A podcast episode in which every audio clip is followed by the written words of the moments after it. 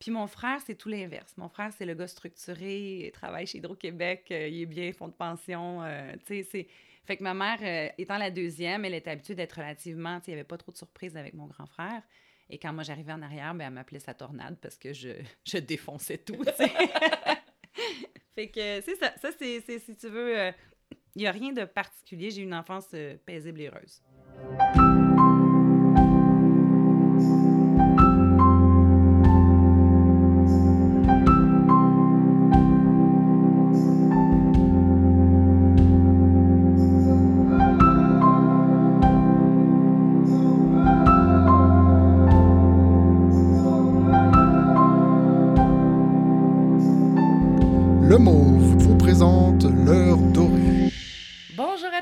Je suis Claudine, votre animatrice.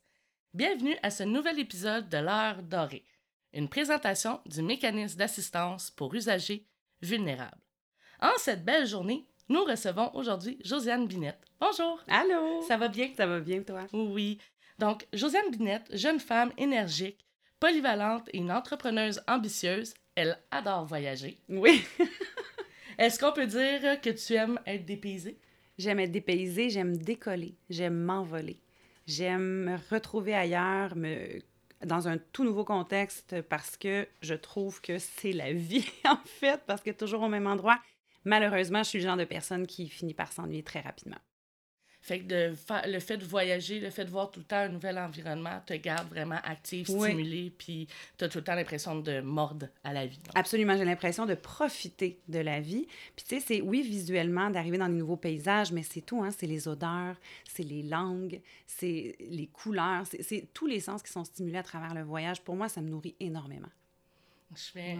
J'aime ça parce que les- j'ai pas voyagé souvent dans ma vie, mais je suis allée en Europe euh, voir ma famille. Puis juste, même si c'est ma famille, j'ai eu l'impression vivre vraiment un, un gros dépaysement. Ah oui, oui, tout à fait. Puis, mais pourtant, en même temps, je me sentais super rassurée parce que j'étais avec les membres de ma famille. Mais en même temps, j'étais comme, OK, eux, ils, ils font ça comme ça. Ils vont manger à telle heure. euh, Ça s'appelle comme. Ils ont des termes différents. Oui, oui, oui. Puis pourtant, eux, ils venaient ici. Puis j'avais. Eux, ils se sentaient. ils je trouvais pas qu'ils se sentaient dépaysés. Ah. Mais. euh, parce qu'on semblait qu'ils étaient comme habitués avec nos termes à nous. Mais moi, quand je suis arrivée là-bas, ces termes-là, ils m'avaient pas été appris.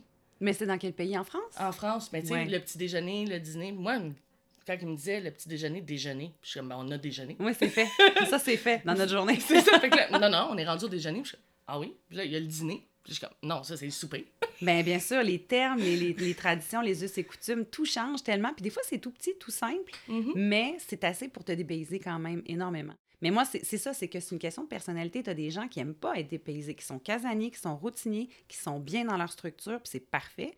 Moi, ben tu vois, je, je- suis tout l'inverse. J'ai besoin de bouger, j'ai besoin de décoller. Je te dirais que le sentiment de décoller ne s'explique pas. Que je sois agent de bar ou que je sois passagère, le fait de décoller, pour moi, c'est comme si on m'ouvrait la vie devant moi, là, puis sky's the limit, littéralement. Est-ce que c'est autant dans le feeling de l'avion qui décolle que de dire je m'en vais, à- de décoller puis de dire je m'en vais ailleurs? Ah, c'est une belle question. Mais je pense que c'est le fait de voir la terre rétrécir, tu sais, le, le- le sol s'éloigner. Ouais. Je sais pas, ça, ça a quelque chose. Je ne peux pas ne pas regarder par le hublot. Et oui, effectivement, c'est sûr que quand on travaille dans le domaine, quand l'avion accélère pour décoller, Mhm. c'est un rush d'adrénaline. Tu sais, ça fait que c'est les deux combinés, je pense, puis le fait de savoir que je m'en vais ailleurs.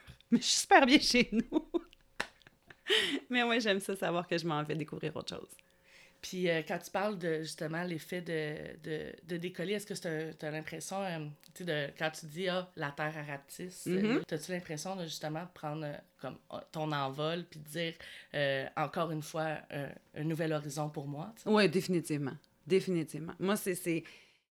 Écoute, c'est, c'est- Encore une fois, ben, je me répète, mais c'est chacun, chacun sa vision. Mais moi, de voir la Terre s'éloigner, c'est comme si là, tout peut arriver. C'est, un peu ça, je pense. Parce que même si je sais où je m'en vais, même si je sais combien de temps j'y vais avec qui, c'est comme c'est une nouvelle aventure. Là. Et la page n'est pas écrite. Alors, le fait de regarder la Terre s'en aller, c'est de dire oui, là, c'est vrai. En fait, c'est peut-être ça. C'est de dire là, c'est vrai. C'est vrai, je m'envole. J'y vais. Ouais, c'est ça. Ouais. Ben, au-delà de la planification, là, c'est vraiment. C'est en train de se passer. C'est ça, Ouais, exactement. Puis ouais. tu dis, OK, fait que c'est- ça fait un mois que je planifie tout ça, mais là, c'est c'est maintenant, maintenant. que ça se Oui. passe, là, tu sais, puis on y va. Oui, Ah, définitivement.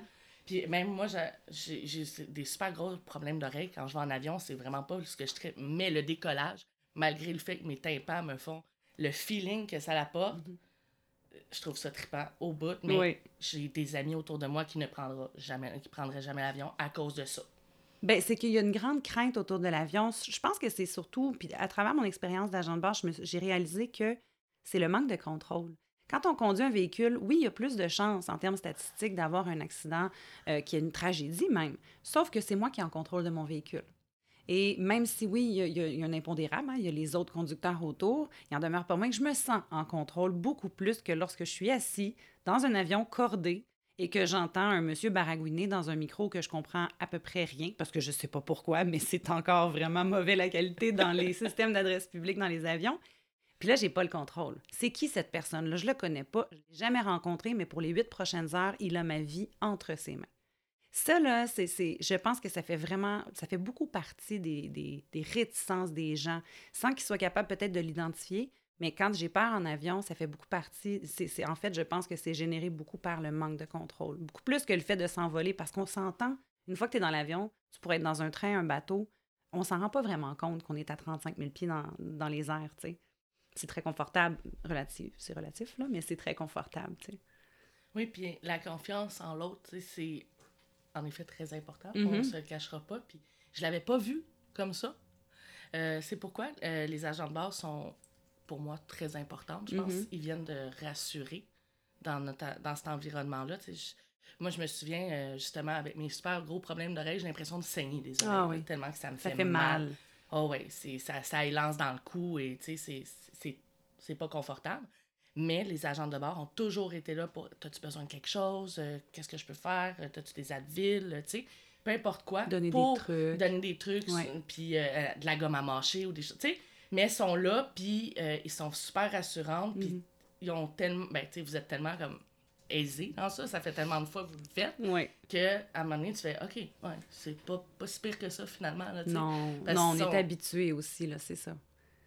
Puis on connaît plein de trucs. Oui, Tu sais, il y a des trucs qui fonctionnent, il y a des trucs qui sont un peu, je te dirais, des, euh, des placebos. Tu tu penses que ça va te faire du bien, donc tu te convaincs que ça te fait du bien, donc physiquement, le mal est atténué. C'est correct, c'est bon, tout est bon, Mhm. tant, que- tant que dans le fond, la personne se sente mieux. Mais je te dirais que c'est surtout à l'atterrissage. Décollage, on le sent, hein, c'est sûr qu'il y a une pressurisation qui se passe plus on monte en altitude. L'atterrissage est beaucoup plus long que le décollage. Alors là, les gens, vraiment, quand on a des problèmes d'oreille, on le sait. Donc, une heure avant, on prend un décongestionnant. Euh, les gens qui sont habitués le savent, là.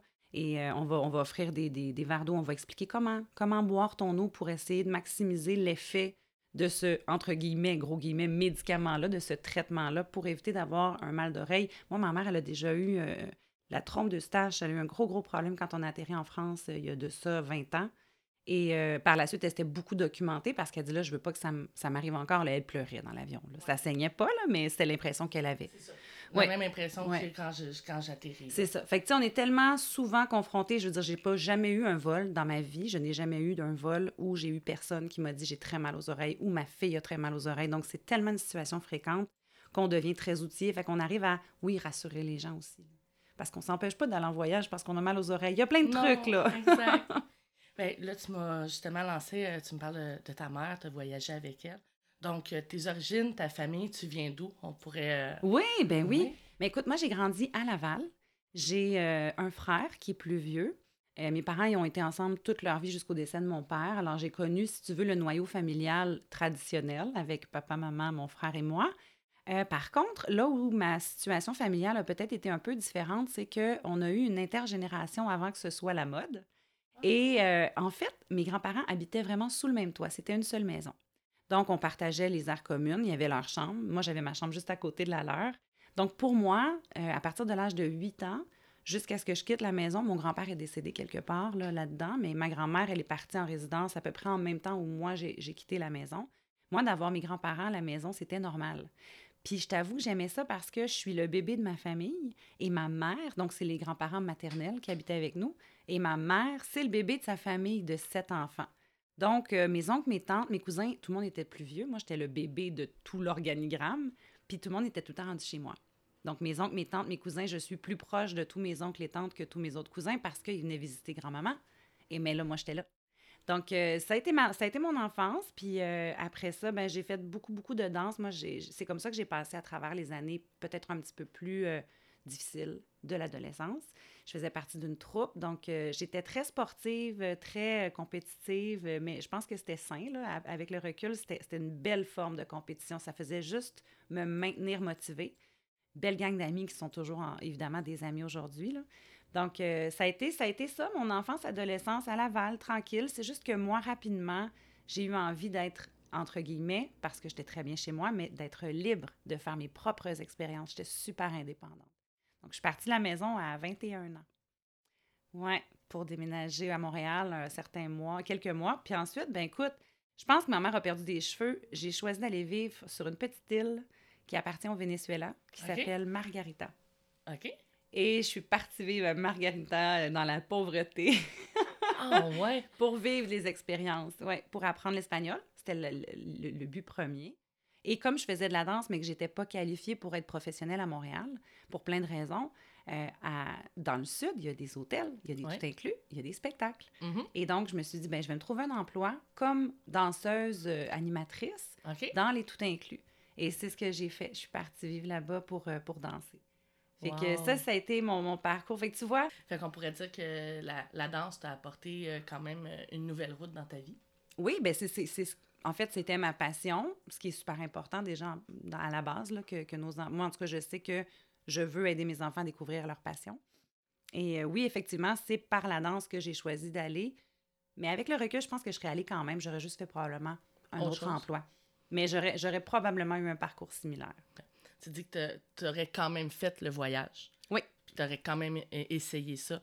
Euh, Est-ce que tu aurais été quand même pe- peut-être animatrice dans un resort? Tu que oui. aurais trouvé carrément un, autre volet? Ben, tu vois, moi, je me voyais pas comme autre chose qu'une animatrice, euh, une danseuse, une, euh, une fille, une fille, pas de party nécessairement, mais une fille de gens. de- donc, je me voyais pas faire vraiment autre chose. J'étais très peu informée aussi sur les genres, les types d'emplois que j'aurais pu avoir une fois rendue. Mais euh, tu vois, quand je suis arrivée rapidement, je suis tombée enceinte. Il faut dire que j'allais rejoindre quelqu'un que j'avais rencontré dans le passé, euh, qui était d'origine, originaire de Margarita.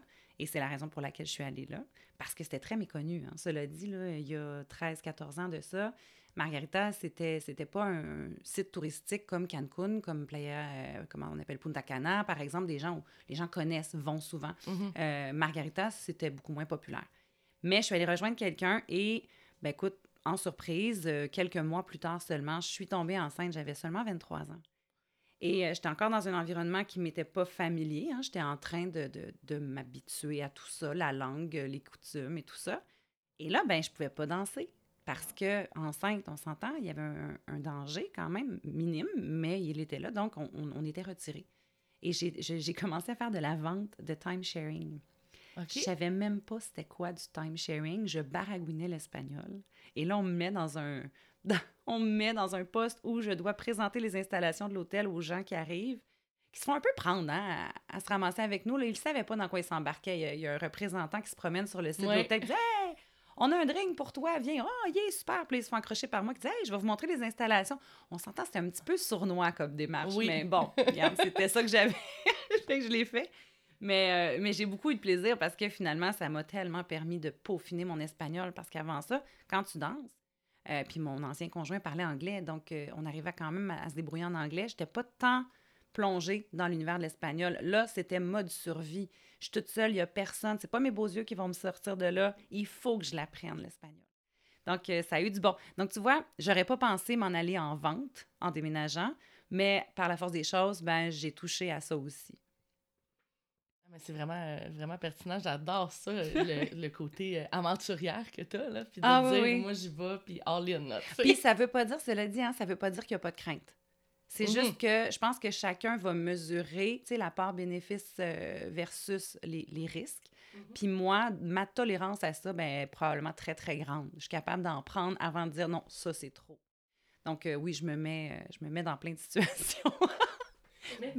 Au fond, pour toi, ta, ta crainte, c'était plus ton, ton carburant pour aller de l'avant. oui, exactement. ça t'empêchait pas de le faire, ça te poussait plus justement à Oui. se driver. Puis, je ne le savais pas, mais c'était, euh, en fait, c'était annonciateur de ce qui allait arriver dans ma vie parce que je réalise que depuis, plus j'ai une crainte, plus je fonce dans le tas. C'est incroyable, pareil. Hein. Je sais pas, il y a peut-être un côté masochiste en moi. Euh, je me fais violence par moment.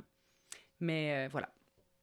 Ah, j'aime- ton, ton côté euh, téméraire. Oui, ouais, c'est de la témérité. Mm. Oui, j'aime ça. T'aimes côtoyer les personnes. Oui. T'aimes permettre aux gens de s'épanouir. Euh, tu aimes aussi aider les gens. Euh, pour moi, c'est des critères nécessaires pour être intervenante. Est-ce que tu y avais aussi déjà pensé? Non, mais euh, je vais dire oui et non. Parce que j'ai dans ma famille, j'ai plusieurs personnes qui travaillent soit dans le domaine de la santé ou dans le domaine de l'accompagnement. Ma mère a été euh, aidante naturelle pour plusieurs personnes, dont ses parents, dont une de ses sœurs. En ce moment, elle est des deux sœurs jumelles de mon père qui sont très âgées. Elle l'a. Elle est bonne, elle est... Ben, je dis elle est bonne, c'est qu'elle est humaine, en fait. Elle est très empathique. Quand je la vois aller, j'admire ce côté-là. Donc oui, ça m'était déjà passé par la tête, mais en fait, plus sous forme de questionnement, à savoir, j'admire ça, est-ce que moi aussi je suis comme ça? Puis la réponse, je pense, du haut de mes 36 ans, c'est que oui, je l'ai, mais en ce moment, je pense que je serais pas prête, en fait, parce que je, je, je suis pas assez outillée. Euh, Il y a des situations, souvent c'est du beau, c'est du bon, mais je pense que des fois, il y a des situations, j'en ai déjà entendu, où tu te dis, mais c'est d'une tristesse, d'une profonde tristesse que j'entends. Ouais. Heureusement, c'est pas la majorité des histoires.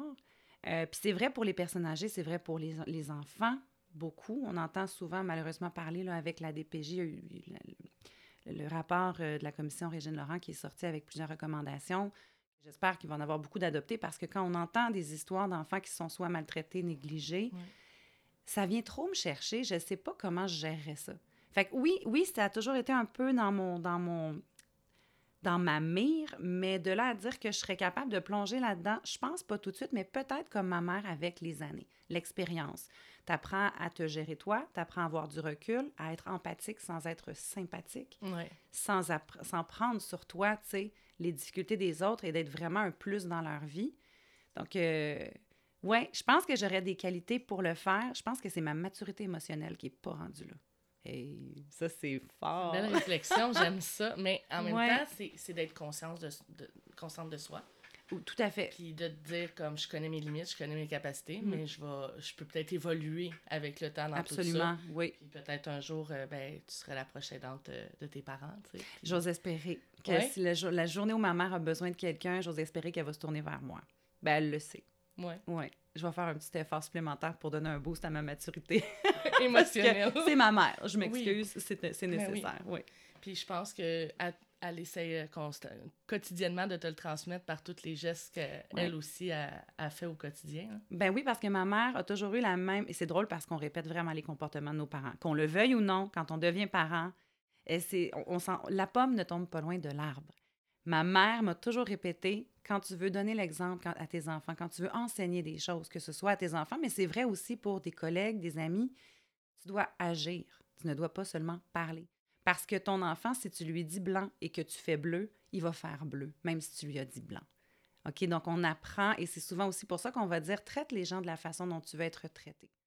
Parce que c'est vrai, l'être humain, je pense, est beaucoup plus réceptif à ce qu'il observe qu'à ce qu'il entend. Ouais. Même si c'est complémentaire. Donc, euh, ma mère, c'est pas nécessairement qu'elle veut me transmettre tout ça, mais elle le fait sans même s'en rendre compte parce que je la vois aller et que je trouve ça beau. Oui, j'ai. Ce que, je, ce que je trouve euh, d'intéressant là-dedans, c'est que justement, euh, tu, tu le sais maintenant en tant que mère, puis tu fais une belle introspection de te dire, ben oui, c'est ma mère qui me l'a transmis, puis oui. Mm. Tu sais, même si des fois on se dit, je serais pas comme. Combien de fois qu'on dit, ah, je Ben, serais on pas les parents que dit, je pense, ado. oh, ouais, tout ado. Ah, je serais pas le parent que tu es avec moi, mais Non. au bout de la ligne, quand t'as des enfants, tu fais comme, ah, mais finalement, je pense que je vais Ah, être le écoute. parent que mon père a été. Ou. Et le nombre de phrases que c'est ma grand-mère qui disait à ma mère, ma mère me les a répétées, je les dis à mes enfants, puis ma mère, elle, elle m'écoute des fois, et même, ou c'est moi qui vais l'appeler, maman, je viens de t'entendre dans mes oreilles. Parce que j'ai sorti une phrase, mais de façon, tu sais, spontanée. Pas j'ai réfléchi à un discours existentiel à faire à mes enfants ou à un monologue de vie. Non, non, non. Il est arrivé une situation, puis du tac au tac, j'ai répondu quelque chose sans y réfléchir. Et j'ai entendu ma mère, mais j'ai entendu ma grand-mère aussi, tu sais, vu qu'on habitait Ben ensemble, veut, veut pas. Alors, c'est particulier, c'est beau, par exemple, mais ça démontre aussi toute la responsabilité de tes actions. Parce que c'est facile de dire des belles choses à tes enfants. C'est facile de dire à ton enfant, tu ne dois pas, tu ne dois pas rire des gens. Mais après, tu embarques dans la voiture, tu arrives à un stop, il y a quelqu'un qui traverse la rue, tu regardes ton mari, puis tu dis Regardez donc, lui, franchement. le petit est en arrière. Ouais. Tu viens lui faire la morale, tes actions vont à l'encontre de ce ce qu'il tu va lui avoir dis. imprégné, c'est l'action. C'est l'action. Il va vouloir t'imiter. Ouais. Ouais. C'est surtout les jeunes, euh, tu sais, pour avoir travaillé au centre jeunesse, Mhm. les jeunes, c'est les meilleurs thermomètres de l'émotion des éducateurs. Oui, c'est Euh, vrai. On avait 14 jeunes, puis ça fait que ça veut pas. Nous, on était des adultes, on se pensait professionnels et tout. Mais à venir, t'as des jeunes qui étaient comme, ça va pas dans l'équipe, hein, vous êtes en chicane. T'es comme, OK, ils s'en rendent compte. Oh, ils le comme tu dis, il y a ce qu'on dit, mais ce qu'on fait, ils le sentent Mm. beaucoup, les enfants, là. Oui, puis les enfants, je pense, je sais pas si à quel point ils sont plus réceptifs. Je pense qu'en vieillissant, on se dépurifie parce que l'être humain est très, très réceptif au non-verbal. C'est pas pour rien que dans les cours de communication, tu sais, on va parler énormément de- du pouvoir de ton non-verbal qui Mhm. représente, si je me trompe pas, environ 80% de ta 80%, communication, c'est ça. hein? Ouais. Et donc, les enfants sont, sont réceptifs à ça. Comment te replacer ton cheveu, à quelle vitesse tu marches, comment...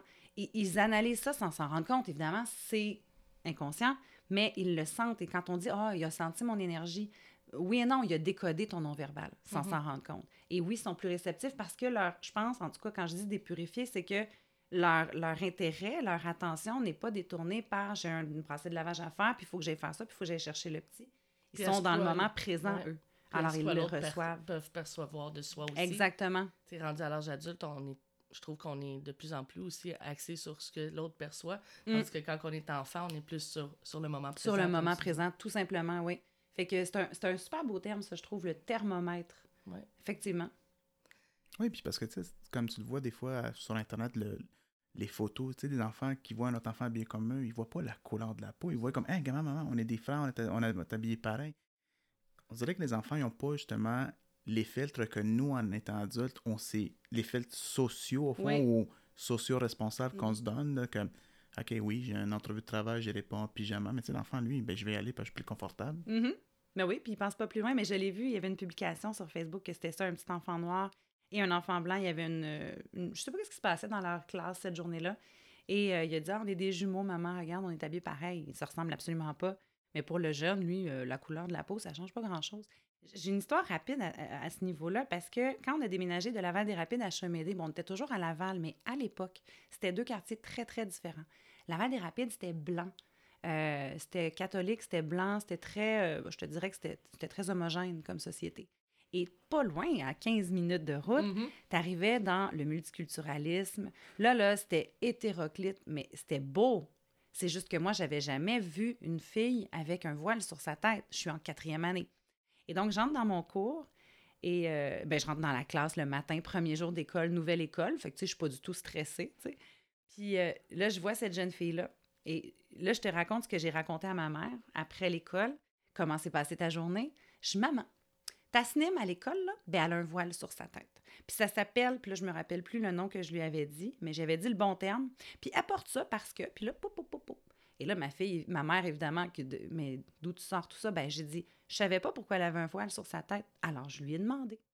Et ma mère, elle m'a dit, à ce moment-là, j'ai trouvé ça tellement beau parce que c'est ça l'ouverture des jeunes. Si on les teinte pas de nos propres préjugés, craintes, euh, etc., etc., eux, là, moi, en quatrième année, tout ce que je voulais, c'était, ben voyons, pourquoi t'as ça?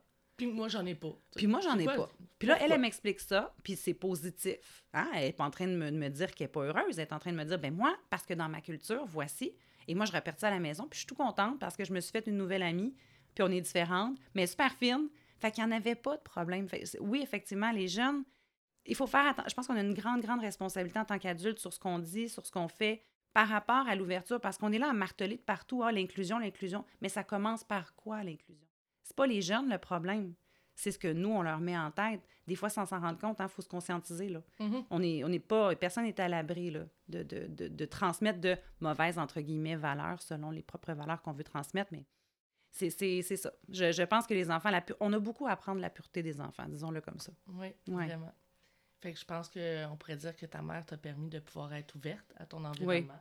Puis euh, sans jugement non plus. Juste par le fait qu'elle a, elle été curieuse aussi de savoir où tu as pris cette information-là, puis sans euh, te teinter de jugement par rapport à Exact. ça. Oui, parce qu'elle n'a eu aucune réaction. là. Ah bon? Et puis, tu sais, C'est ça. ma mère, à la base, est une femme extrêmement ouverte. Euh, mais elle aurait pu, elle aurait pu avoir une autre réaction cette journée-là pour un million de raisons, tu sais. Ouais. Fait que non, ça a vraiment marqué le début de ma mère qui me découvrait en tant que petit être social, très, très ouverte. Puis des fois, c'est drôle parce qu'avec mon frère, on va lui dire merci de l'éducation que tu nous as donnée. On le disait à mon père aussi. Puis elle va dire, ben, tu sais, j'ai fait ce que j'ai pu. Puis là, elle va être super humble, tu sais, limite, euh, t'as le goût de dire, hey, hey, hey, c'est toi qui se levais la nuit, là, c'est toi qui nous as donné, prends-le, s'il te plaît, tu sais. Parce que oui, effectivement, je serais pas la personne que je suis si ma mère avait été une femme bourrée de préjugés, qui avait pas su garder ses préjugés pour elle pour me laisser évoluer, Ouais. tu sais, en paix. T'aurais pas euh, peut-être atterri à Margarita, puis... euh, Ah, je serais jamais allée, probablement. J'aurais eu peur, peut-être. Tu sais, si j'avais été élevée dans la crainte de la différence, j'aurais Ouais, pas voulu aller vivre ailleurs puis apprendre une autre langue, tu sais. C'est bien évident. Fait que quand Ouais. on retourne euh, justement au séjour de Margarita, euh, t'es revenu au bercail. Est-ce que ton conjoint t'a suivi? Eh, Écoute, ça, c'est une histoire. Mais ce qui est bien, c'est qu'avec le temps, j'ai trouvé une version courte pour la raconter. Euh, je suis tombée enceinte de façon surprise. C'était une surprise. Ce que j'ai su par la suite, c'est parce que je prenais la pilule, oui, mais des fois, je la prenais avant le spectacle, des fois, je la prenais après. Il y avait peut-être un 5 heures d'intervalle. Et c'était suffisant à mon âge, évidemment, en plein pic de la fertilité à 23 ans chez une femme. Donc, je suis tombée enceinte. Après réflexion, on a choisi qu'on gardait le bébé. Il faut savoir que dans la culture latine à ce moment-là, avorter, c'était pas comme avorter ici. Je pense pas que j'aurais été. euh, il m'aurait probablement rien dit, mais disons que pour mon ancien conjoint, c'était beaucoup plus évident comme décision à prendre que pour moi. Tu sais, Euh, j'avais plus rien au Canada, là. Je veux dire, j'avais tout vendu mes affaires. J'avais pas grand-chose, mais j'avais vendu le peu que j'avais. J'avais plus de toit. Et donc, euh, et c'était pas la situation idéale. Donc, on s'est mariés. Je suis revenue au Canada enceinte de six mois, la date limite, à peu près, pour reprendre l'avion sécuritairement. Il faut savoir que je travaillais pas encore comme agent de bar à ce moment-là, évidemment. Et là, ben, j'ai eu mon enfant. Puis là, pour la- pendant la première année de vie de ma fille, on était dans les procédures, mais il est arrivé toute une histoire avec la consul là-bas. Tu sais, des fois, on parle de gens en position de pouvoir qui, malheureusement, euh, oublient la raison pour laquelle ils sont là. Moi, j'ai eu confiance parce que c'était une Québécoise, mais finalement, on a perdu énormément d'argent et elle a perdu éventuellement son travail plusieurs années plus tard, après des années de procédure. Là, ça a été très, très complexe. Mais euh, donc, je suis allée pendant. On faisait des périodes de trois mois. À trois mois, on est parti là-bas. À six mois, on est revenu ici. Et en attendant, on faisait les procédures pour que mon mari arrive. Ensuite, on a passé un an et demi sans se voir avec mon mari. Donc euh, là, on s'écrivait. on- Il n'y avait pas FaceTime encore, mais on faisait des appels vidéo euh, sur, euh, sur Internet et tout ça. Puis il est arrivé au Canada quand elle avait deux ans et demi. Et ça a été euh, extrêmement difficile pour lui. Bon, premièrement, il est arrivé au mois d'octobre. Il part d'un endroit chaud, puis il arrive à l'aube de l'hiver. C'était peut-être pas le meilleur, le meilleur des temps. Et là, écoute, en tout, ça a duré six mois. On a su que j'étais enceinte euh, pour une deuxième grossesse, donc on a su ça le jour de la Saint-Valentin, le 14 février 2012. Il était, il était pas content. Moi, je n'étais pas particulièrement enjouée parce que c'était pas vraiment le temps en ce moment. On était à se stabiliser en famille, en couple. Et euh, tu vois, il est reparti euh, un mois et demi plus tard, début avril. C'était trop pour lui parce qu'entre-temps, on avait appris que j'attendais des jumeaux. Fait que, ouais, c'était, c'était un peu intense comme, comme, euh, comme époque. Et euh, donc, il, a choisi de quitter. Et moi, étant moi, je voulais être avec lui. Je le voyais dans ma soupe. Et encore à ce jour, quand je pense à cet homme-là, on a encore des contacts. Il y a, il y a un soft spot. Comment on dit un soft spot? Il y a vraiment un. J'ai une sensibilité particulière pour cet homme-là, mais pour plein de raisons, pas juste par amour. Euh, Il y a, il y a énormément d'empathie envers sa situation. Il n'a pas eu une enfance facile, ni une vie facile. Euh, nous, on pense quand on va dans le sud que les gens sont sur le party, puis sont heureux, puis sont pas stressés. Euh, c'est vrai, mais en partie. Ils sont conscients de ce qui manque dans leur société quand ils regardent des spectacles, quand ils regardent des émissions, par exemple, américaines ou nord-américaines ou européennes. Ils voient la vie des gens, puis ils sont comme, j'ai pas accès à tout ça. moi. Mhm. Et, et j'embarque parce que ça pourrait être vraiment long et compliqué à expliquer, mais il faut savoir que c'est des gens qui, par moment, oui, manquent d'outils, puis c'est dommage parce qu'ils ont beaucoup de potentiel, puis des fois, ils se sentent malheureux de, de ça, de- des restrictions. Puis là, au Venezuela, aujourd'hui, on n'en parle même pas, tu sais. Euh, donc, il est parti parce que moi, je voulais qu'il soit avec moi, mais je ne voulais pas avoir à l'attacher. hein. On ne veut pas attacher des gens à nous. Donc, il est parti et c'est là où mon noyau familial s'est resserré. Moi, je viens d'une famille, tu sais, on va dire la famille, c'est important, là, mais dans ma famille, à moi, c'est particulièrement vrai. Donc, euh, j'ai eu mes jumeaux, malgré ça, et j'ai fait sans famille avec euh, Wow. mes proches. Ouais. Ton connaissant, tu devais être euh, empathique face à, à sa situation plutôt que d'être en colère? Ben, c'est sûr qu'au début, bon, premièrement, t'es un petit cocktail d'hormones qui marche dans la rue quand t'es enceinte. Là, j'ai deux bébés. Alors, il y a cette crainte-là. J'ai déjà eu un enfant. Je, je pense être capable de me débrouiller. Mais là, il y en a deux. Comment tu gères deux enfants? Euh, éventuellement, j'ai même appris que c'était des garçons. Ah, là, j'ai pleuré. J'ai dit, qu'est-ce que je vais faire avec ça? Deux petits garçons. Tu sais, des filles, ça va, je gère, je connais, c'est similaire à moi, ça devrait aller. Deux gars, oh mon, tu sais, tu dis le gars, tu as besoin de l'aide ton du papa, tu sais. Fait que, par contre, la, la, phase de colère est passée vraiment rapidement. Et oui, j'étais empathique parce que je, je concevais sa détresse. Parce qu'il voulait donc. Mais c'était juste trop pour lui apprendre la langue. Puis au début, je me fâchais quand il, entre guillemets, quand il bougonnait dans la maison. Ben oui, ben là, il faut que j'apprenne le français. Puis ben oui, ben là, il faut que je travaille dans un restaurant. Puis... Mais je disais, tu sais, est-ce que tu réalises la chance que tu as?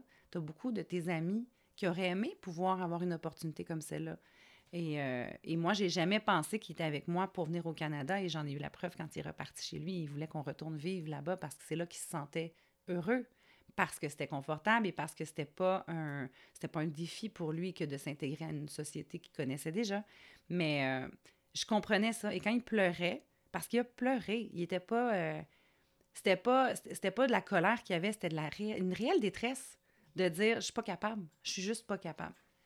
Puis moi, je m'en suis même voulu par après de me dire j'aurais peut-être dû être plus à l'écoute et déménager là-bas quelques années. Le temps qu'il se fasse à l'idée, pour moi, à ce moment-là, c'était inconcevable, mais j'avais la maturité d'une jeune fille de 26 ans et lui aussi. Il avait mon âge. Donc, tous les deux, je pense, on a manqué là, au niveau de la communication, ce qui a fait qu'on on a évolué différemment, là, carrément. Quels défis considérerais-tu les plus demandants dans cette euh, nouvelle étape? À partir du moment où j'ai eu mes jumeaux? Oui. Euh, écoute, il y en a plusieurs, puis sur plein de paliers différents. C'est sûr que physiquement, euh, la fatigue d'être responsable de trois enfants, dont des bébés naissants. Heureusement, j'ai toujours eu des enfants qui ont eu des bonnes santé, donc j'ai pas pas eu ça. Euh, le défi, écoute, financièrement, ça a été un bordel pendant plusieurs années. Je te dirais que ça fait deux ans que je suis remise complètement et j'ai 36 ans. Mes enfants ont 8 ans, mes jumeaux aujourd'hui. Donc, euh, les défis financiers, je trouvais qu'il y avait peu de ressources. Mais heureusement, encore comme j'ai dit tout à l'heure, moi, j'ai été bénie quelque part. Il y a un ange qui veille sur moi. Là. Il se passe quelque chose parce que mes parents, ma marraine et mon frère, ça venait chez moi, ça m'amenait de la bouffe. Euh, ma mère venait à la maison. Euh, mes parents me donnaient une nuit par semaine, les premières semaines de vie de mes jumeaux.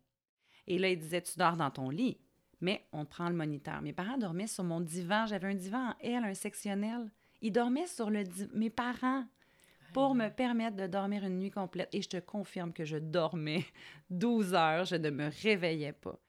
Et donc, euh, fait tu ça a été ça, plus, et là, je vais, je vais y aller, là, même si c'est plate en parler, mais il y avait énormément de jugement à mon égard. Malheureusement. Parce que une femme qui tombe en amour d'un homme, euh, un bel homme exotique, ben c'est certainement une femme qui n'a pas de jugement, qui n'a pas d'amour propre. Euh, c'est certainement une femme qui ne qui voit pas clair parce que lui, tout ce qu'il veut, c'est impossible qu'il soit en amour avec cette femme-là. Sa seule motivation à lui, c'est de venir au Canada. Ça, là, ça me blessait à un point. Euh, c'était extrêmement troublant. Puis là, tu es allé se faire faire des petits. Mm-hmm. Tu me suis? Oui. Surtout avec toutes les histoires qu'on voit des fois dans les journaux, tu sais, le Journal de Montréal qui sort encore, ben la québécoise qui tombe en amour d'un Cubain. Fait que, on s'entend que ça, donne un portrait, genre, de, la cruche. Ah oui, oui, t'es carrément ça. C'est que, en fait, t'as pas d'amour propre. T'es pas capable de trouver un chum ici. Fait que tu vas te ramasser là-bas. Lui, de toute façon, il s'en fout, hein, que tu sois vieille, jeune, belle, pas belle, grosse, meg, n'importe quoi. Pour eux, pour les gens qui m'ont porté un jugement à ce moment-là, c'était vraiment ça. C'était, tu sais, Josiane, euh, tu pourrais t'en trouver un ici. Mais est-ce qu'on choisit réellement de qui on tombe amoureux? Puis, est-ce que les raisons pour lesquelles je suis tombée amoureuse de lui étaient les bonnes, entre guillemets? Je ne sais pas. J'avais 22 ans. J'étais partie faire un trip. J'étais partie vivre autre chose. Puis l'amour est arrivé. On avait une connexion incroyable intellectuellement, malgré le fait qu'on ne parlait pas la même langue. Puis oui, tu sais, je veux dire, on était dans la... Il avait le même âge que moi, tu sais. Fait que j'avais pas envie de m'excuser de vivre quelque chose de différent. Et moi, je pense que, encore une fois, ça doit venir de ma mère, de mes parents. Moi, un stéréotype dans la vie, ça me pue au nez. une étiquette, mhm. ça me dégoûte, ça me rebute. Encore à ce jour, j'aime pas les étiquettes. La vie n'est pas une étiquette. La vie, c'est pas binaire. Il y, a, des nuances. La vie, c'est des nuances, tu sais. Et moi, de me faire dire, ben, OK, tu es en amour avec lui, donc tu es comme ça, comme ça, comme ça, puis il va t'arriver ça à la fin, c'est sûr que ça finit de même.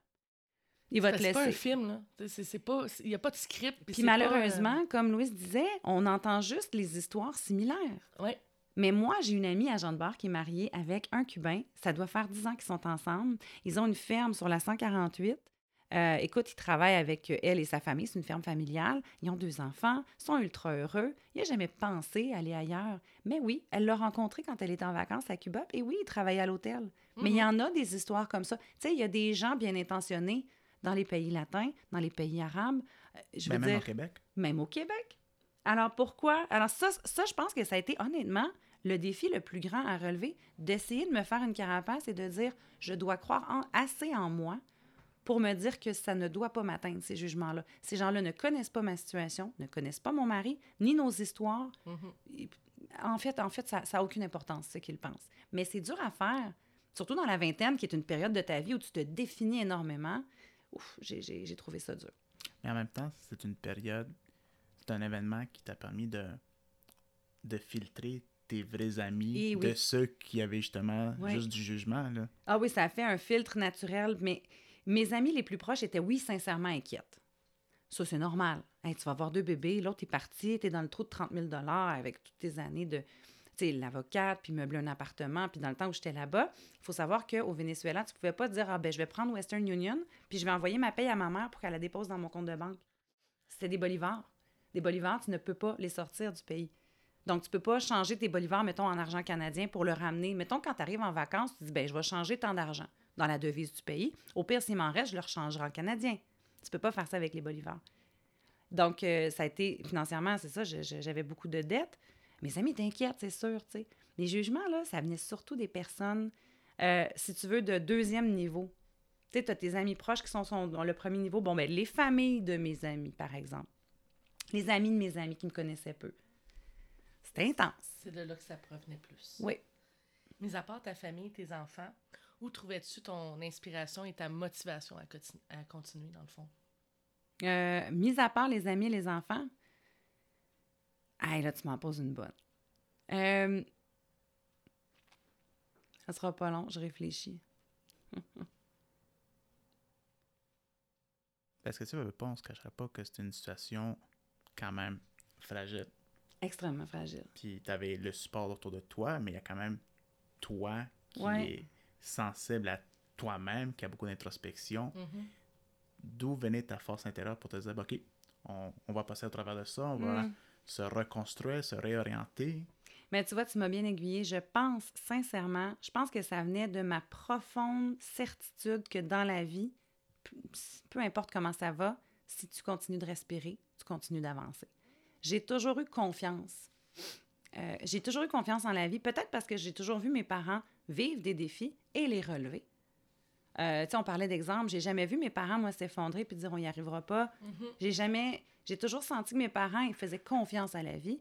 Et j'ai grandi aussi avec des gens autour de moi qui croyaient, mais qui étaient croyants déjà à la base. Donc, qui croyaient que tout arrive pour une raison. Je pense que ça a aidé peut-être à ce que je me dise, ben regarde, c'est pas grave, tant que je respire, j'avance. Et oui, j'ai ma famille. Et oui, j'ai mes enfants que je, je veux dire, on tombe en amour hein, dès qu'on les, dès qu'on les a. Donc, euh, ça m'a permis d'avancer. Mais je pense que c'est, c'est un trait de personnalité mêlé à, ouais, des, des, des, des, valeurs qu'on m'a inculquées très, très jeune par l'exemple de mes parents, par l'exemple des gens que je côtoyais, que plus tu avances, ben, plus tu respires, en fait, plus tu avances. Fait que qu'est-ce qui peut arriver de pire, anyway? Mhm. C'est vrai que ça, je me suis souvent répondu. Je me suis souvent passé cette, euh, ce commentaire-là. Anyway, peut rien arriver de pire, honnêtement. Hein? Bon, fait que ça devrait juste s'améliorer à partir de maintenant. Cette façon de penser, as-tu l'impression qu'elle est de moins en moins présente? Avec moi, tu veux dire, ou en société en général? en société en général? Euh, non, mais je, je trouve juste que. Ah, puis tu sais, c'est- un jugement selon ma perception à moi. Ça fait que tu sais, c'est sûr que c'est très subjectif, là. Mhm. Mais le fait de dire, écoute, tout finit toujours par s'arranger, dédramatiser, j'ai l'impression que depuis plusieurs années, on dirait qu'on veut s'inventer une. Je veux pas dire s'inventer une vie, il faut faire attention comment on dit les choses, mais tu sais, là, quand tu as une vie bien remplie, quand tu t'occupes de toi, quand tu t'occupes de tes enfants, quand tu as des objectifs à moyen, long terme de vie, tu sens pas ce besoin-là de tout faire de ce qui se passe autour de toi un drame. Euh, je trouve qu'on est très, très, très, très, très sensible en ce moment à une panoplie de choses qui fait que, ultimement, on dirait qu'on s'empêche d'avancer, mais on ne sait plus si c'est pour les bonnes raisons, parce que les, les, messages qui sont véhiculés autour de nous sont confus. Fait que je ne sais pas si ça se perd, probablement pas individuellement, mais, mais je trouve, oui, qu'on est... Ah, c'est lourd en ce moment. Pas juste avec la pandémie, là, même avant, là. Mhm. Euh, je trouve que la vie devient de plus en plus compliquée pour plein de raisons. Est-ce que tu trouves qu'on se rajoute de plus en plus de besoins superficiels? Sais, on s'entend, là, te connaissant, tu étais quand même en- dans un processus de séparation. Mhm. Tu étais avec deux jumeaux, une, grande une grande fille aussi qui était là. Mais j'ai pas discuté à croire que tu étais quand même heureuse, puis tu étais comme Ah, je suis bien pareil. Ah, moi, je me sentais bénie. Je, je vous l'ai déjà dit, tu sais, j'a- j'avais un toit. Mais c'est sûr que je revenais aussi d'une- d'une, euh, d'un bon moment au Venezuela. hein. Mhm. J'avais connu, moi, pas de toilette à la maison, pas d'eau courante, euh, l'électricité qui part, qui revient, il faut pas, on, on s'y fie pas. Mhm. Donc, beaucoup d'autosuffisance. Euh, donc, moi, de revenir au Québec, d'ouvrir la, la douche, puis qu'il y a de l'eau qui coule, chaude en plus, parce que ça Ouais. faisait quelques semaines, voire quelques mois que je prenais des douches froides, tu sais. Euh, pour moi, là, j'étais dans le luxe, en fait. Puis j'étais dans un bas de duplex. Puis mes enfants, mes jumeaux ont toujours été dans la même chambre jusqu'à tout récemment. Ils en ont jamais souffert. Non, j'ai jamais senti que, Non, les besoins... Je trouve que c'est dommage, mais oui, on se crée énormément de besoins. C'est comme si on voulait se convaincre qu'on va être heureux quand on va arriver là. Quand je vais avoir une piscine, là, hey, là, je vais être heureuse. En attendant, ben, je vais un petit peu. Alors que finalement, tu le choisis. J'ai vu une image récemment que j'ai trouvée magnifique.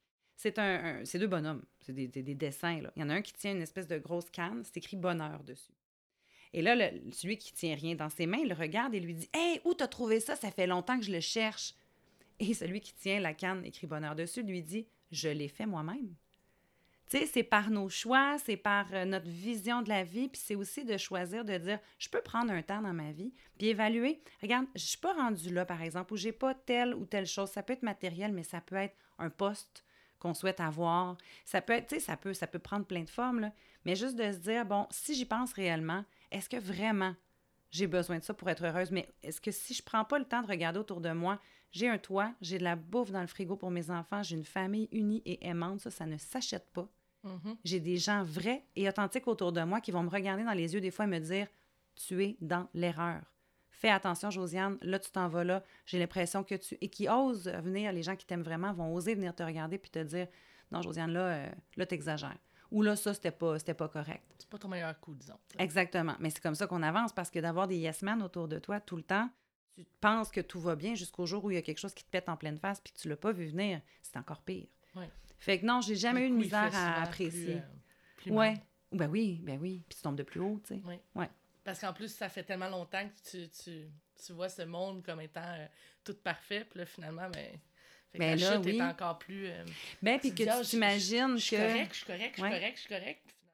Ben, on l'a vu récemment, c'est un parallèle un peu douteux, mais rapidement, tu sais, on l'a vu avec certaines personnalités qui ont été accusées d'inconduite.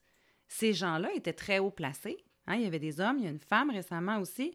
Puis, tu sais, c'est dommage parce qu'il n'y a jamais personne, probablement, qui, qui les a regardés puis qui leur a dit T'es conscient que ce que tu fais là, je me fous de ton titre, c'est inacceptable. Alors, la journée où ça a pété, ils ont perdu leur carrière. C'est pas. Là, moi, je suis à petite échelle dans ma petite maison avec mes trois enfants, mais c'est ça pareil, tu sais. C'est d'aimer les gens assez pour avoir le courage de leur dire Regarde, t'aimeras pas ce que j'ai à dire, mais je t'aime assez pour te le dire. Puis moi, j'étais entourée de gens comme ça. Alors, tu te sens, tu sens bien dans cet environnement-là. Alors, j'avais-tu hâte d'avoir, d'être capable d'offrir à mes enfants une piscine ou d'être capable d'offrir à mes enfants de plus d'activités, des vacances en famille? Oui. Mais j'avais du plaisir à jouer aux cartes avec eux autres, tu sais. C'était correct. Mais ça, en même temps, tu dis, oui, tu avais ton entourage qui te questionnait, qui te qui t'aidait à, à prendre des décisions. Mais il y a la force aussi en toi que tu prenais ces questionnements-là puis tu y réfléchissais. Parce que, tu sais, il y a des gens qui sont tout aussi bien entourés que toi, mais qu'ils ne veulent rien savoir de- des gens autour d'eux, là. Mais c'est d'avoir l'ouverture, mais surtout l'humilité d'admettre qu'on est ici pour apprendre. Tu sais, moi, si j'avais des certitudes, si j'ai des certitudes, j'ai mes certitudes jusqu'à ce que quelqu'un me regarde et il remette en doute mes certitudes. Après, c'est vraiment une question de personnalité puis d'éducation, voire de vision de la vie, de dire est-ce que je suis prête à remettre en doute mes certitudes? Mais moi, je sais que ce qui me dérange le plus, je pense, dans les personnalités d'autrui, c'est les gens qui sont convaincus de détenir la vérité. Peu importe le domaine, peu importe si c'est social ou au niveau professionnel, des gens avec qui il est impossible d'évoluer. C'est dommage, je trouve, parce que je veux devenir la meilleure version de moi-même, même si j'arrive à aimer la version que je suis actuellement. Je peux m'aimer maintenant, mais être ouverte à dire, ben, tu sais quoi, je vais, peut-être devenir une meilleure personne si je me laisse entourer de gens qui ont quelque chose à m'apprendre. Et c'est aussi ça, parce que quand tu t'entoures de gens qui ont beaucoup à t'apprendre, c'est facile de tomber dans le ah ouais, mais moi, je suis pas aussi comme elle, ou je suis pas assez Ouais. évoluée, je suis pas assez euh, spirituelle, ah, je suis pas assez ouverte là-dessus, ah, moi, je ne sais pas comment faire des plates-bandes, je connais rien aux plantes, fait que je vais me fermer pour pas avoir l'air imbécile. Non, va chercher des gens qui te tirent vers le haut. Puis, oublie pas que toi aussi, tu as quelque chose à leur apporter, c'est juste que tu le vois pas. Mais tu vas leur apporter quelque chose de complètement différent par la bande, tu sais. Fait que moi, je me suis fait souvent dire, tu, tu dois te t'entourer de gens qui te tirent vers le haut. Mais pour ça, effectivement, tu dois avoir l'ouverture de dire je vais apprendre des choses. Et c'est pas parce que je vais être en processus d'apprentissage que je suis crétine, que je sais Ouais, pas. Non, c'est la vie, en fait. L'être humain, on est là pour évoluer, pour... Ben, on espère, en tout cas. On veut. on veut, on veut faire. Il y a une, il y a une pourcentage de Ouais. la communauté qui veut. Mais là, je dis ça, puis mon mari, des fois, il va me reprocher des trucs de façon très constructive. Et ça m'arrive de me fermer, de me braquer, là. Ben oui. On va se le dire, là. Je Ben suis oui. pas un ange, là. Hein? Tu m'arrives, tu vas me dire quelque chose, puis je vais dire, oh, franchement, là, puis je vais aller marcher. Mais des grosses chances que quelques heures plus tard, j'aille le voir, puis que là, ben, on gratte. OK, attends une minute, qu'est-ce que tu voulais dire? C'est parce que des fois, c'est juste la manière de l'avoir dit aussi. Ben, c'est ça, il me parle pas comme il faut. non, non, mais c'est vrai, tu sais. C'est dans la façon de dire les choses. C'est sûr que des fois, il y a des tensions. tout le temps. Ben oui, bien sûr. Faites attention comment vous parlez au monde. Mais tu sais, je, je te donne un exemple. On est le matin, on est pressé, l'autobus arrive, les enfants, ah, il a pas brossé ses dents, ta, ta, ta. Puis là, une niaiserie, hein? Quelque chose de super anodin arrive. Puis là, tu as un reproche qui part. C'est rare, mais ça peut arriver. Puis pas des gros reproches, mais juste un irritant, là.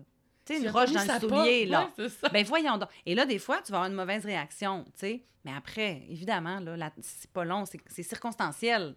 Tu sais, c'est pas notre relation qui est définie comme ça, évidemment, là. Tu sais, je pourrais pas vivre dans la confrontation constamment, mais juste ça, c'est vraiment un bon exemple de dire, après, tu reviens, puis, OK, attends, t'as dit ça sur le coup de la spontanéité. Ça veut peut-être dire qu'il y a quelque chose derrière, tu sais. Puis ça vaut peut-être la peine de prendre le temps d'en discuter, tu sais. Puis ces discussions-là, c'est le fun. hein. Ben, prends un petit verre de vin, prends une petite tisane, prends ce que tu veux, puis on jase, mais là, on n'est pas dans la défensive. Non, On ça. est dans OK, je t'écoute puis je t'entends. Puis le constructif, là, tu sais. Mais oui, puis quand tu offres un espace comme ça, l'autre n'a pas envie de te rentrer dedans. Non. Puis c'est vrai en couple, c'est vrai en amitié aussi. Là. Ouais. Tu sais, l'autre a envie plutôt de viens, on, on discute, on a un beau moment d'échange. Moi, j'avais une curiosité par rapport à ça. Parce que quand j'ai voyagé, souvent, je, je reviens, puis je dis souvent ça au monde euh, autour de moi, que euh, quand tu nais au Québec, tu, nais riche à Absolument. Est-ce que tu partagerais, euh, Ah. avec tous les voyages que tu as faits, est-ce que tu partages... Quand tu nais au Canada, en fait? Oui, bien, c'est sûr qu'on va souvent se comparer avec les, les pays, par exemple, du G7. Hein? On, c'est nos, nos points de repère.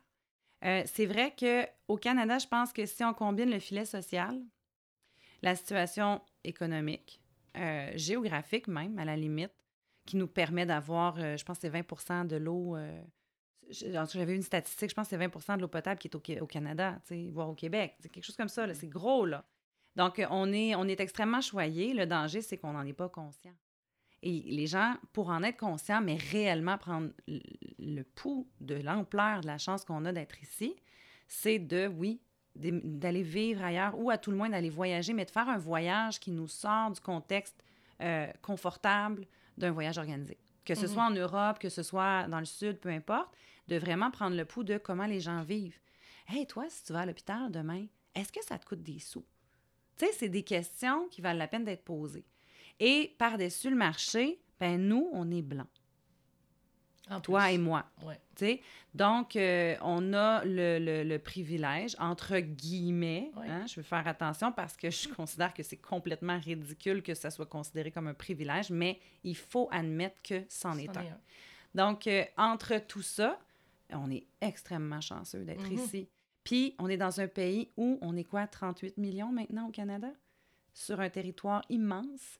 La place, il y en a, des paysages, il y en a. On n'est pas en Inde, on n'est pas euh, en Chine où il y a tellement de gens que là, ça devient un problème. Il y a la pollution, il n'y a pas. Écoute, on est choyé, là. Puis c'est bien, c'est bien de voyager pour s'en rendre compte. Il faut juste faire attention de ne pas euh, oublier cette chance-là. Parce que c'est facile quand on vient à la maison, dans notre quotidien, que ça redevienne normal, puis qu'on se mette, comme on parlait un peu tantôt, à se créer des besoins, à s'enfarger dans les fleurs du tapis, puis à, à juste, à, à- à ternir finalement notre bonheur pour des raisons complètement futiles. Pour une piscine. Des fois, pour une piscine dans la cour. Des fois, je le dis à mes enfants, c'est comme, hey, dès qu'on peut, là, je vous ramène au Venezuela. C'est important que vous voyez ce que c'est, de un, d'où vous venez, ben, sauf ma petite dernière Rachel, sais, parce qu'elle, bon, elle est, elle est de mon mari actuel. Mais euh, je vais vous ramener. Puis des fois, là, de chialer parce que c'est pas juste parce que lui a une trottinette puis pas moi, là. Alors que t'as un panier de basketball, t'as un trampoline, t'as une piscine, t'as un bois avec un ruisseau derrière, je pense que tu peux te calmer la trottinette, là. À un moment donné, faut savoir apprécier ce qu'on a. Puis peut-être que quand tu vas avoir vécu avec tes cousins, qui, eux, ben, ils mangent du poisson midi et soir. Hein, puis des fois, c'est matin, midi et soir parce que c'est une petite île. hein, donc, ils, se, ils vont pêcher énormément. La pêche, c'est un marché très important à Margarita. Euh, sinon, c'est du riz. Et puis, il demande dis donc s'il y a une trottinette pour le fun. Il y a de la misère à avoir des souliers pas de trop. Euh, peut-être que en revenant d'un beau mois là-bas, là, d'échange, là, hein, tu vas peut-être relativiser un petit peu que ta trottinette, euh, mon Dieu, c'est pas la fin du monde. Fait que, tu sais, quand j'entends les gens dire Ah, les enfants, il faut les comprendre, tout ça, je suis tout à fait d'accord. C'est des petits êtres humains en devenir. Et si on veut qu'ils fassent confiance aux autres et se fassent confiance, on doit leur montrer qu'on a confiance en eux. Tu sais, ça fait qu'il faut les écouter. Après, euh, c'est bien aussi des fois de dire Regarde, euh, mon ami, euh, t'en as beaucoup d'envie, là, tu peux, euh, tu peux down, tu peux, tu peux relaxer, là, tu sais, apprécie ce qu'on a, finalement. Mais juste avec ce que tu parles, avoir de l'eau chaude pour sa douche. Hey, juste ça. Je pense que j'ai pleuré la première fois. Mais même, je te dis, tourner le robinet, puis là, oh, mais ça coule. Moi, j'avais on avait un gros baril dans une genre de bécasse extérieure. Il y avait un drain, puis il y avait un petit rebord en, céramique pour délimiter l'endroit où tu peux te laver, avec un gros baril d'eau, de, de pluie qui était là. Il y avait un système, il y avait un trou dans le plafond. Il y avait une grosse araignée aussi qu'on appelait Stevie qui était là, tranquille. Ça dérangeait pas, elle te dérangeait pas, mais t'es pas belle belle, tu sais. Et là, des vieux plats à margarine, là, tu te mettais dans le, sur le, le carré qui était prévu pour ça avec le drain. Pogne le poids à margarine. Je disais à ma mère des fois quand je lui parlais au téléphone, je te laisse, je m'en vais me garrocher de l'eau. C'était même pas je m'en vais me laver. Et là, après ça, pogne le savon, puis après ça, essaie de trincer, puis essaie de pas utiliser trop d'eau. On est neuf, puis on a un baril.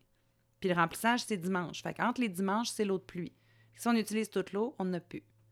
Tu sais, ça fait que ça t'apporte, euh, mettons, une autre perspective. Puis là, t'arrives, puis ça coule. Tu dis ça pour que tu voudrais des fois ramener tes enfants Mhm. là-bas pour qu'ils le vivent. Moi, je me rappelais que mes frères, quand on, retournait au Salvador, euh, la maison de mon père, eux autres, il y avait un puits. Oh! Fait que si tu voulais prendre une douche, fallait que tu aies puisé ton eau. Puiser ton eau. Mais pour les autres, ce concept-là, c'était comme, pardon. Puis t'es et où la pomme de douche? Non, non, tu puises l'eau, tu prends ton pot de margarine. Donc, tu sais que je m'en pas, non, là. non, je sais. Moi, j'étais habitué parce que j'ai Oui. grandi là-bas, mais mes frères, c'était comme, non, oui. Ah oui, oui, absolument. Viens, on... je te montre. C'est pas très compliqué comme con. C'est, c'est ça, comme, comme justement tu dis, il faut comprendre les enfants canadiens Oui. parce que leur réalité est tout à fait différente des enfants au- dans les, dans les pays mo- moins, moins bien, bien, bien nantis. Mais en même temps, des fois, ça fait pas tort aux enfants canadiens de les remettre à la réalité du monde. Du monde. Parce qu'on fait partie d'un très faible pourcentage au niveau mondial d'élus. On est des élus. On est chanceux. Ah, Après ça, élus, c'est bizarre. On reprend. On est chanceux. Tu sais, je veux pas dire élu parce que je trouve qu'élu, c'est comme on le mérite plus que les autres. Non, absolument pas. On est juste chanceux. Dans la vie, Mhm. c'est de la pure chance. Euh, Puis c'est vrai que nos enfants, si on leur montre pas, ben comment ils vont le savoir? C'est pas parce qu'ils sont ingrats. Moi, je dirais jamais à mes enfants, t'es ingrat, t'a- t'apprécies pas tout ce que t'as. Mais non, c'est que t'as tellement, tu vis dans l'opulence, t'as jamais eu peur de pas avoir à manger. T'as jamais eu peur de pas avoir un saut d'hiver pour aller à l'école. Tu sais, euh, ou t'as jamais eu la crainte, par exemple, que, ben, ouais, il y a des bombes qui tombent ces temps-ci, ça se pourrait qu'un moment donné, ça soit la nôtre qui passe, tu sais. Notre ça. maison. On n'a pas ça. C'est une réalité. On est dans une belle, une belle bulle de watts. Puis c'est correct. On n'a pas à se sentir mal d'avoir été chanceux. Mais on a le devoir d'enseigner à nos enfants qu'on est chanceux. Oui, Et ça. justement, de leur dire, écoute, l'entraide, là, c'est important. Puis, J'avoue qu'on est chanceux, mais nous, par exemple, dans ma petite ville de Saint-Colomban, il y a la- la- l'aide alimentaire. Et depuis plusieurs semaines, plusieurs mois, on a remarqué qu'il y a beaucoup, beaucoup de demandes. Et des fois, je dis à mes enfants, juste le fait que tu arrives à l'école le matin et que tu as mangé un déjeuner équilibré. Tu as mangé des œufs. Mes enfants, ils mangent des œufs quasiment tous les matins. C'est- immanquable. Sinon, ça va être du gruau pour alterner. Euh, des fruits le matin, mais une variété de fruits. C'est pas une pomme, là. On va leur couper des fruits. Ils vont avoir des baies, euh, tu sais, je veux dire, des fruits de saison. Ils sont ultra chanceux, mais ils s'en rendent pas compte. Et des fois, c'est de leur dire Tu sais que dans ta classe, il y a sûrement un ou deux enfants qui n'ont pas mangé ce matin. Tu ne le sauras pas. Ils vont pas le dire. C'est c'est gênant. Ouais. Mais, Mais- pour euh, une classe de 30 euh, de 30 de 30, De 30 élèves, élèves, Ça, ça disait qu'en moyenne, le pourcentage était 7 enfants. hey, c'est 30. énorme. C'est presque un quart, tu sais. Moi, je me rappelais de ça, justement, euh, quand je suis arrivé ici. J'ai grandi à Montréal-Nord. Mais mes parents étaient quand même très bien nantis, Ouais. était très confortables. Mais à mon école primaire, on avait le, le programme des petits déjeuners. Oui. Puis à un moment donné, mon père me parle de ça, puis il me dit Toi, ta collation, est-ce que tu manges? Je suis comme Ben oui, euh, des biscuits au chocolat avec du lait au chocolat. Il dit Mais est-ce que tu as faim? Non. Tu demandes des fois aux autres à côté de toi s'ils veulent. Je suis comme Ok, mais est à moi. Il dit Oui, bien, est-ce que tu as faim? Ben non, je déjeune Tu déjeunes bien. très bien à la maison. Il dit Demande-le à amener s'il y en a quelqu'un qui veut ton biscuit ou ton lait, puis regarde-les.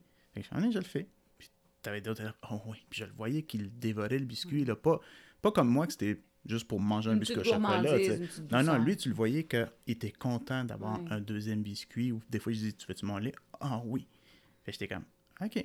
Tu sais, c'est à Montréal. là, longue jusqu'à l'heure du dîner, là, tu sais. C'est long, longtemps quand tu as faim, puis tu sais, après ça, ben, comment tu te concentres Oui. euh, dans tes cours. Puis tu sais, les problèmes de comportement aussi, là. euh, Je veux dire, à un moment donné, quand tu es en train de te- t'auto-digérer de l'intérieur, là, demande-moi pas d'être patient. Non. Avec un, autre enfant. Hein? J'ai pas le même genre de réaction que si j'étais sustentée, si j'étais bien. C'est vrai, les petits déjeuners, les petits les berlingots de lait le matin, Oui. j'adorais ça. Ben moi, je me souviens, je, je l'avais à l'école, puis moi, je- je- à la maison, du lait. Ma mère achète ça 4-4 litres par semaine, puis je buvais ça à pinte. là. Ah oui, oui. Fait que quand moi, euh, l'école arrivait, chacun leur berlingot, moi, je savais qu'il y en avait dans la classe que c'était c'était leur déjeuner. Là. J'étais comme, moi, j'ai vidé ma pinte à matin, c'est correct, j'ai eu ma dose. Oui, oui, c'est ça. ça. Ça te faisait plaisir. Mais Oui, c'est quand oui. même une conscience que si on le dit pas à nos jeunes, ils savent pas. Non, Ils le savent pas parce que, écoute, quel enfant va arriver et dire Ben, moi, j'ai pas déjeuné ce matin, me donnerais-tu une collation? Voyons donc. Non. Même pour un enfant, c'est un peu, là. Puis Ouais. le truc à mon père pour que je me fasse des amis, parce que moi, je suis arrivé à moitié d'année, c'est amener, il m'a il m'a envoyé à l'école, puis il m'a dit amène euh, la grande canette de, de Quick en poudre. Oh ben tout le monde là. dans ma classe m'a regardé, Ah, tu m'en donnes-tu? Je suis comme, ben oui, ben oui. Fait que je me suis fait ami avec tout le monde, mais j'étais comme, moi, c'est comme, pourtant, c'est-tu Quick en poudre? J'en ai comme 3, 4 chez la, Oui, à oui, la c'est maison. ça, à la là, maison. Mais c'était suffisant. Ben là, tu les as eu par l'estomac. Mais Ah ouais, pas grave. plus tard, Comme quand tous j'ai les grandi, garçons. mais plus tard, quand j'ai grandi, je me, je me suis rendu compte, coudonc, je les ai achetés, mes amis, au fond. Ah, ben écoute, après, c'était à toi de maintenir les relations. T'as dû faire quelque chose de bien quelque Ouais. part, hein? Ouais. Parce que le quick était bu et digéré depuis longtemps, puis t'avais encore des amis. Mais c'était quand même, dans mes yeux de, de jeune, j'étais quand même impressionné de voir que c'était comme, ah oui, oui, oui, dans mon maison. Tandis que moi, des fois, j'étais comme, ah non, je veux pas de quick. J'étais comme, Ça ah, me pas. Oui, exact. Ah non, mais c'est ça. C'est, c'est, de, c'est, c'est juste de faire prendre conscience aux, aux jeunes parce que des fois, les enfants, tu sais, je leur dis, ben, t'es pas obligé, tu sais, l'espèce de stéréotype, t'es pas obligé d'aller en Afrique pour euh, être témoin de pauvreté. Hein. T'es conscient de ça. Oh, Mais non, ils sont pas. Alors, c'est à moi de leur montrer. Tu sais, un moment donné, mon, mon mari, on l'a pas fait, mais ça nous tentait. On voulait leur faire. Te rappelles-tu l'émission Vision mondiale? oui. On s'est dit, on devrait peut-être leur faire voir une émission. D'abord, ça passait à la télé. Fait que c'est pas. euh, mais c'est choquant, oui, en termes d'image. Bon, on a hésité, on l'a pas fait finalement. Je dis pas qu'on le ferait jamais, mais euh, je pense qu'on va y aller peut-être plus en douceur, hein, pour les, les, les- les- leur, leur faire comprendre la présence de, de, de la pauvreté. Mais tu sais, tu as de la pauvreté, puis tu as de la pauvreté extrême. Ouais. Mais on se disait, tu sais, des fois, mon chum me disait, Hey, quand ça lève le nez sur une assiette. Parce que nous, chez nous, c'est un repas. Si tu manges pas ça, je fais pas un autre souper. Je suis désolée. Chez nous, c'était la même chose. On est ultra sévère là-dessus. C'est drôle que tu me parles de vision mondiale parce que quand j'étais jeune, moi, j'allais pas à la garderie. J'allais Ah. chez mes grands-parents. Puis, euh, il- mon grand-père, lui, il a parrainé beaucoup. Oh, wow! Puis, là, c'était tout le temps à la télé. Fait, moi, je voyais ça. Fait quand je rentrais à l'école, puis je voyais une personne que ses souliers n'étaient pas plus, plus- comme il était pas récent de la, de la rentrée Mhm. scolaire, que moi j'avais des souliers récents, euh, j'avais du linge à chaque année de rentrée. Puis là, ben moi je voyais, ah, à part ça, ah, ses pantalons, c'est rendu des pantalons trois quarts, tu sais. Ouais, c'est ça. Pas Fait que- d'argent pour en acheter Ben, c'est ça. Fait que Ouais. moi, ça a été automatique. C'était, je te donne mon. Tu sais, comme. Il y avait ça aussi, le, les berlingots de lait. On n'avait pas des biscuits, nous. On avait juste les berlingots. Mm. Non, moi non plus, je sais pas c'est où les biscuits, là, mais moi, à Laval, c'était ça juste des berlingots. C'était des berlingots, mais c'est ça. Moi, je le donnais à tous les matins parce que moi, Ouais. je buvais ma pinte. Fait que rendu là, tu sais. Ben oui, c'est ça. Mon berlingot, j'en veux pas. Là, correct, C'est tout petit, là, comparativement, tu sais. Fait que je vais te le donner. Ça me fait plaisir. C'est ça, exact. Mais ça faisait sûrement la différence dans la vie de cette fille-là ou ce garçon-là Ah, cette certain. journée-là. Puis sur son heure de dîner, moi j'arrivais puis j'avais tout le temps un lunch de préparé puis j'avais j'avais tout le temps deux fois trop de stock. Fait que c'était je partage aussi, tu sais. Mais c'est extraordinaire, juste ça. Juste de choisir de partager, d'être conscient que ça va faire plaisir à autrui, puis de le faire pour les bonnes raisons. Juste ça, c'est énorme comme travail, ce qui avait déjà été fait avec toi par tes grands-parents, puis même, sans, sans- encore une fois, sans le vouloir, hein, par l'exemple seulement. Puis c'est juste parce que dans le fond, j'étais là quand j'étais enfant puis je l'ai vu à la télé puis Ouais. il m'en parlait pas tant que ça, il a commencé à parler de parrainage, j'avais 14 15 ans. Ah ouais. Mais moi, j'ai juste Mais tu le vu voyais? sur son frigo des photos avec des lettres à côté. Puis j'ai vu ce qui se passait à la télé. Puis là, j'ai comme compris que, OK, ce qu'il y a là, ce qu'il écoute là, c'est parce que il fait, Mhm. il fait un geste là, tu sais. Ouais. Mais j'ai juste fait des liens comme ça, puis sans qu'il m'en parle. Puis par la suite, ben c'est ça. Dans ma con autour de moi, ben c'était un C'est automatique. juste normal pour toi. C'est ça. Ouais. T'aimes voyager, t'aimes être euh, dépaysé. Est-ce que c'est ça qui t'a orienté vers le domaine aérien? Ah, définitivement. Ouais. Oui. Mais quand j'ai appliqué, c'est drôle parce que j'avais appliqué en 2007 et j'avais été retenue. Puis il faut savoir que c'est quand même contingenté là, de devenir Mhm. agent de bord. Ben, après, les gens, ils s'imaginent peut-être que c'est quelque chose que ce n'est pas tant que ça. Fait qu'il y a des déceptions des fois parce que c'est pas tant de jet set. Hein. Au début, là, c'est beaucoup, beaucoup d'heures travaillées, très peu de dodo et bref. Mais j'avais été prise puis j'ai choisi d'aller vivre au Venezuela pour la même compagnie, pour Air Transat. Et quand je suis revenue, là, ma grande fille, à un moment donné, elle avait un an et demi, puis là, j'en parlais avec ma mère, je disais, ça serait peut-être bien, ça serait une carrière. J'avais pas vraiment de carrière ni d'études. J'avais, j'avais été, euh, j'avais fait un certificat en, en relations publiques à l'Université de Montréal. J'avais mon cégep, mais tu sais, j'étais pas, euh, j'étais pas spécialisée dans un domaine quelconque, puis je trouvais que c'était une belle compagnie, que c'était une belle carrière, puis que ça me ressemblait aussi beaucoup, tu sais. Alors, euh, ma mère, évidemment, j'avais besoin de son appui, hein, ma mère et mon père, parce qu'elle allait devoir garder ma grande fille. Mhm. Et euh, j'avais pas les genoux à ce moment-là. C'était avant que mon mari arrive. Puis j'ai choisi d'aller là, puis j'ai été réembauchée. Et là, là j'étais contente. Je me suis dit, deux en deux, franchement, là, euh, je suis contente. Mais là, en plus, je parlais espagnol à ce moment-là, donc j'étais encore plus qualifiée pour faire le travail. Donc, euh, définitivement, définitivement, parce qu'en même temps, tu es tout seul, tu vis pas toujours des moments faciles. Oublie pas que quand tu te ramasses par toi-même, tous les parents se comprendront, là. Quand tu te ramasses par toi-même, avec que toi à t'occuper, c'est déjà un luxe. Puis agent de bar me permettait des fois de partir quelques jours. Donc, de vraiment décrocher de mes responsabilités que j'assumais seule, malgré que j'avais de l'aide, là, tu sais. Mhm. Et, et quand je revenais, ben, j'étais pleinement là. Fait que non seulement je pense que le fait d'aimer voyager et d'être aventurière m'a m'a emmené vers la carrière que j'ai eue. Puis en retour, ben, la carrière me permettait, quand j'étais à la maison, d'être pleinement à la maison parce que j'avais des moments où je décrochais et où j'avais le droit de me permettre d'être moi. J'avais le droit de prendre un verre de plus que ce qui est raisonnable. J'avais le droit d'aller prendre une marche toute seule puis sans avoir d'heure pour rentrer parce qu'il faut que j'aille chercher les enfants.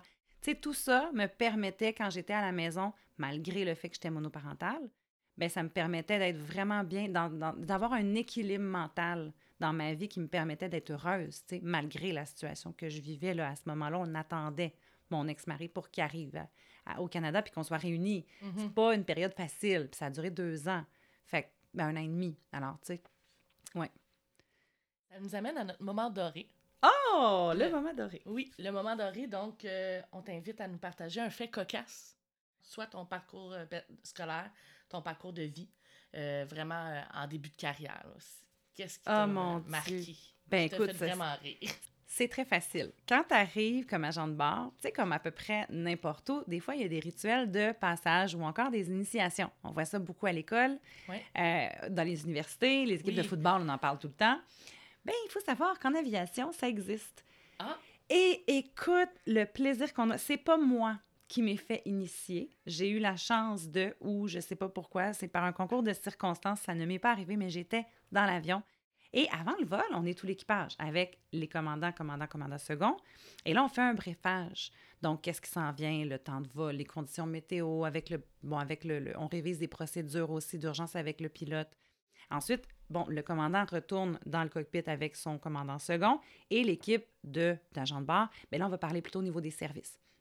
Qu'est-ce qu'on va faire? Quand est-ce qu'on va le faire? N'oubliez pas, les options plus sont-elles à faire? Tu sais, bon, Mhm. on se fait un brefage. Et ensuite, on part faire nos vérifications pré-vol. Donc, chaque agent de bord se retrouve dans sa section et doit vérifier tous les sièges, les pochettes, euh, entre les sièges et les murs, euh, tout l'équipement d'urgence aussi, s'assurer que... En il- du banc, puis tout. Exact, il y a des choses à vérifier aussi. Tu sais, mettons, si je prends la bouteille d'oxygène, ben, elle doit être en haut de 1000 PC P- PSU, PCE, ils m'aimeront pas, ça fait trop longtemps que je ne l'ai pas volé.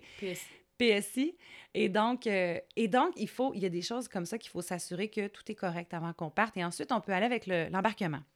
On finit le brefage, le pilote, le copilote s'en vont, ta, ta, ta. On commence les vérifications pré-vol et la fille qui est juste à côté de moi, donc dans la section à gauche, moi je suis à droite, le commandant, euh, c'est-à-dire que la directrice de vol arrive et elle dit Écoute, le commandant a besoin d'un échantillon d'air. Et elle arrive avec un sac. Tu sais, il y a des sacs maladie dans l'avion? Oui. Alors, elle lui donne le sac maladie. Et là, moi, je la regarde. Je sais pas de quoi elle parle. On est nouvelle, tu sais. Sauf qu'on n'a jamais entendu parler. Mais c'est pas rare qu'on apprend des choses en formation, mais que rendu sur le terrain, il y a beaucoup d'autres informations qu'on va, on va devoir assimiler là, sur le terrain. C'est normal. Et elle dit Bon, ben regarde, c'est facile. Tu te rends dans le fond de l'avion. Tu dois tenir le sac à côté de toi, ouvert évidemment vers l'avant, avec l'ouverture vers l'avant. Et là, il faut que tu te cours. Enlève tes talons, c'est plus sûr. Donc, tu dois courir dans l'allée. Et une fois arrivé au bout, tu fermes le sac et tu vas le porter au pilote. Mais nous, on est nouvelle. C'est une directrice de vol chevronnée. Ben, tu te dis, euh, je, vais, je vais le faire, hein, j'ai pas le choix. Elle est crampée. Écoute, elle l'a fait, elle est allée le porter. Le, le pilote a ouvert le sac et a dit Ah non, faudrait que tu recommences. Alors, elle l'a refait une deuxième fois. Écoute, le reste de l'équipage, on était deux appelés en réserve sur ce vol-là. Les autres, c'était des gens qui, étaient, qui avaient une certaine seniorité. Je sais pas pourquoi c'est pas tombé sur moi. Encore une fois, il y a des anges quelque part, je te l'ai dit. Alors, elle l'a fait deux fois. Et la deuxième fois, elle est arrivée dans le cockpit, les commandants étaient tordus de rire. Ça! Mais tordus. Puis là, elle dit, je trouvais ça bizarre, mais tu sais, on n'ose pas dire, ben franchement, c'est bien ridicule. Tu sais, ça fait qu'elle l'a fait.